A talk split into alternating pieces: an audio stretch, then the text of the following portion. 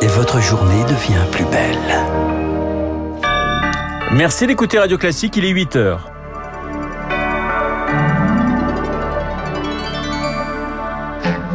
La matinale de Radio Classique avec Renaud Blanc. Et voici les titres du journal. La saison des prix littéraires est ouverte. On connaît aujourd'hui les, les, finalistes du Goncourt, mais les éditeurs se questionnent. Va-t-on manquer de livres? On vous explique pourquoi dès le début de ce journal.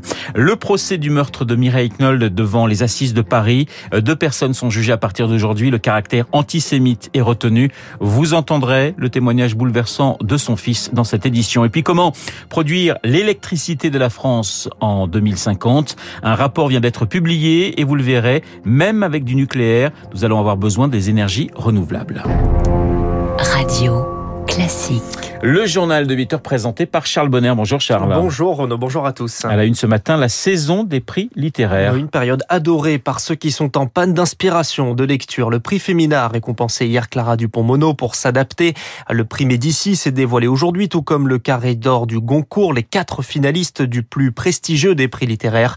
À tous les ans, les ventes des lauréats sont boostées, mais les éditeurs sont inquiets. On risque de manquer non pas de lecteurs, mais de papier qui connaît de fortes tensions sur le marché mondial. Victoire Fort. Un concours, c'est la promesse de faire tourner les rotatives à plein régime. Et cette année, plus encore que les autres, il a fallu anticiper les aléas du marché du papier. Pascal Lenoir, directeur de la production chez Gallimard. Depuis euh, avant l'été, on a déjà senti les premières tensions et elles avaient déjà commencé au tout début d'année en Chine. Le seul souci aujourd'hui que l'on a, c'est le délai d'approvisionnement. Là où on avait 4 semaines pour s'approvisionner en papier, là on peut avoir 12 semaines. Mais ceci est arrivé progressivement. Les maisons d'édition ont passé des contrats sur l'année avec les papetiers et pourront redistribuer leur stock pour l'ouvrage qui aura le plus besoin de tirage. Les prix littéraires sont donc sécurisés. Mais le papier coûte déjà 20 à 25% plus cher, de quoi poser un sacré dilemme à Isabelle Polouchine de Média Livre Participation. Elle assure la fabrication de deux titres en course pour le Goncourt. Ce cumul euh, des hausses de pâte à papier et des hausses énergie et transport, ça fait beaucoup.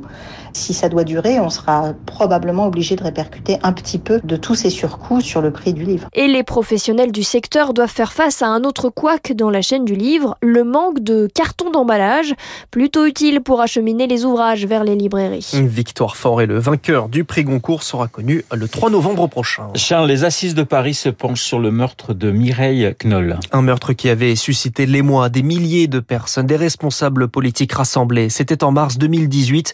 Le caractère antisémite est retenu dans ce procès qui doit se tenir jusqu'au 10 novembre. Deux suspects comparaîtront accusés d'avoir poignardé à 11 reprises cet octogénaire avant de mettre le feu à son appartement parisien. Son fils, Daniel Knoll, témoigne ce matin sur Radio Classique et confie son appréhension avant le procès. La vérité, c'est que je l'aborde avec sérénité et angoisse. J'essaye de rester calme.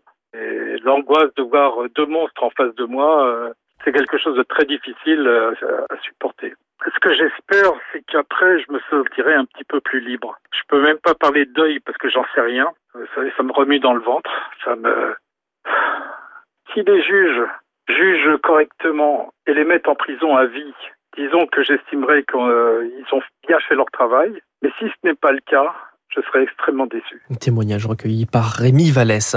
Une enquête ouverte pour homicide volontaire à Lyon. Trois policiers de la BAC visés par des tirs hier. Les fonctionnaires intervenaient près d'un point de deal dans le quartier de la Duchère. Ils n'ont pas été blessés. Le raid est intervenu en renfort. Des tirs qui étaient faits pour tuer, selon le maire de Lyon, Grégory Doucet. Vous écoutez Radio Classique. Il est 8h04. Cette question à présent. Faut-il miser sur le nucléaire pour produire de l'électricité? Le débat agite la classe politique en ce début de campagne campagne présidentielle, RTE, le gestionnaire du réseau d'électricité français, a publié un rapport hier. Plusieurs scénarios sont présentés pour répondre à une question. Comment produire notre électricité en 2050 Et une conclusion, Baptiste Gabory, nucléaire ou pas, il faut miser sur les énergies renouvelables. Oui, RTE dresse six scénarios qui permettent d'atteindre la neutralité carbone en France en 2050. Trois qui misent sur du 100% renouvelable et trois autres nécessitent de relancer du nucléaire. Mais quel que soit le scénario, il faudra donc un déploiement massif des renouvelables. Thomas Vérinck, directeur en charge de la stratégie de RTE.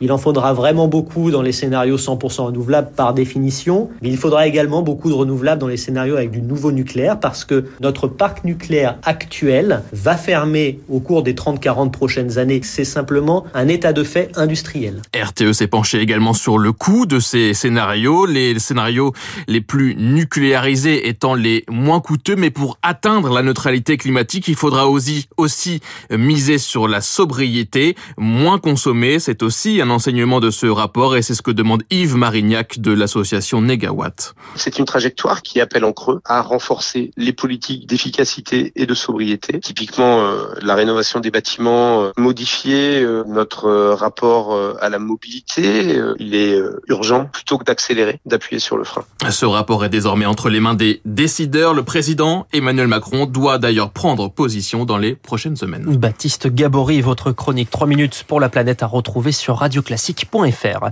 Une victoire pour les défenseurs de la nature. Le Conseil d'État suspend les nouveaux arrêtés qui autorisaient la chasse traditionnelle d'oiseaux. Les arrêtés risquent de contrevenir au droit européen selon le juge. Allez, place aux actes. La France devrait annoncer aujourd'hui les mesures de rétorsion contre le Royaume-Uni. Les, les licences de pêche accordées aux bateaux français sont insuffisantes. C'est l'avis de Paris qui estime que Londres ne respecte pas l'accord post-Brexit. La ministre de la Mer, Annick Girardin, doit rencontrer à ce sujet le Premier ministre Jean Castex ce matin. Le budget de la sécurité sociale soumis au vote des députés aujourd'hui. Le texte comprend également les mesures sur le grand âge, tout comme la prise en charge intégrale de la contraception pour toutes les femmes de 18 à 25 ans. Charles, l'Europe fait-elle déjà face à une cinquième vague de Covid? Cette semaine, les contaminations ont augmenté de plus de 15% sur le continent. La France semble tout de même épargnée, tout comme l'Italie, l'Espagne et le Portugal. Mais la tendance nous concerne également, avec plus de 5000 contaminations par jour depuis ce week-end dans le pays. Et cela pourrait s'accélérer selon l'épidémiologiste Antoine Flao. La vaccination seule ne suffit pas.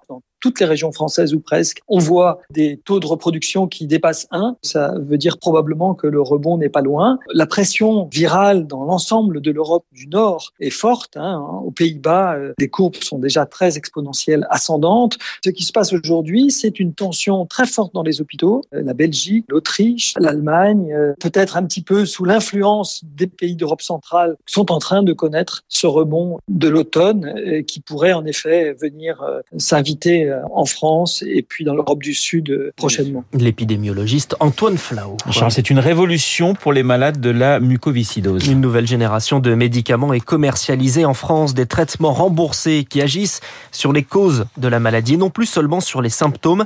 Et pour les plus de 7000 malades en France, Rémi Pfister, c'est un formidable espoir. Les patients atteints de mucoviscidose sécrètent du mucus très épais qui obstrue les poumons et les détruisent, mais c'est en fait une seule protéine qui ne joue pas son rôle. Elle devrait normalement évacuer les sécrétions des bronches, mais elle a muté génétiquement, elle est comme cabossée. L'idée de ces traitements, c'est de réparer cette protéine, explique Paola de Carli, directrice scientifique de Vaincre la mucoviscidose. C'est une combinaison de molécules qui permet à la fois de corriger le défaut de la protéine et après, il faut l'activer au niveau de la membrane. On cible les causes de la maladie. C'est vraiment révolutionnaire en quelques heures, les patients disent que leur vie bascule et ils respirent à nouveau. Il y en a qui étaient dépendants de l'oxygène et ne sont plus. Et ça, c'est vraiment impressionnant. Un traitement miracle qui doit se prendre quotidiennement, sinon les symptômes reviennent, mais qui a une limite. Chez certains patients, cette fameuse protéine n'a pas muté. Elle n'existe tout simplement pas, explique le docteur Michel Abelli. Eh bien, dans ces cas-là, vous n'avez pas de solution actuellement. Ces nouveaux traitements, ça concerne que ceux qui sont éligibles, qui ont plus de 12 ans. Ça fait 3000 patients. On espère que ça descend à 5-6 ans. Ça fera à peu près euh, 5000 patients, mais il reste encore plus de 2000 qui ne pourront pas bénéficier parce que justement, ils ont cette protéine qui n'est pas fabriquée. Pour ces 2000 patients, la grève de poumon reste alors la seule solution, mais la recherche continue, avec notamment des traitements basés sur l'ARN messager. Les explications de Rémi Pfister. Et on termine ce journal avec les sanctions contre les supporters de Saint-Etienne. Le stade de Geoffroy Guichard privé de supporters jusqu'à nouvel ordre. Décision de la commission de discipline de la Ligue de football après de nouveaux incidents ce week-end en marge d'un match contre Angers. La Ligue doit encore se prononcer sur les violence lors du match entre Marseille et Paris. Charles Bonner nous présentait le journal de 8 h Nous le retrouverons eh bien, à 9 h pour un prochain point d'actualité. Il est 8h09 sur Radio Classique. Dans un instant, l'édito politique d'Arthur Berda. Et puis, mon invité, le fondateur du Cercle des économistes.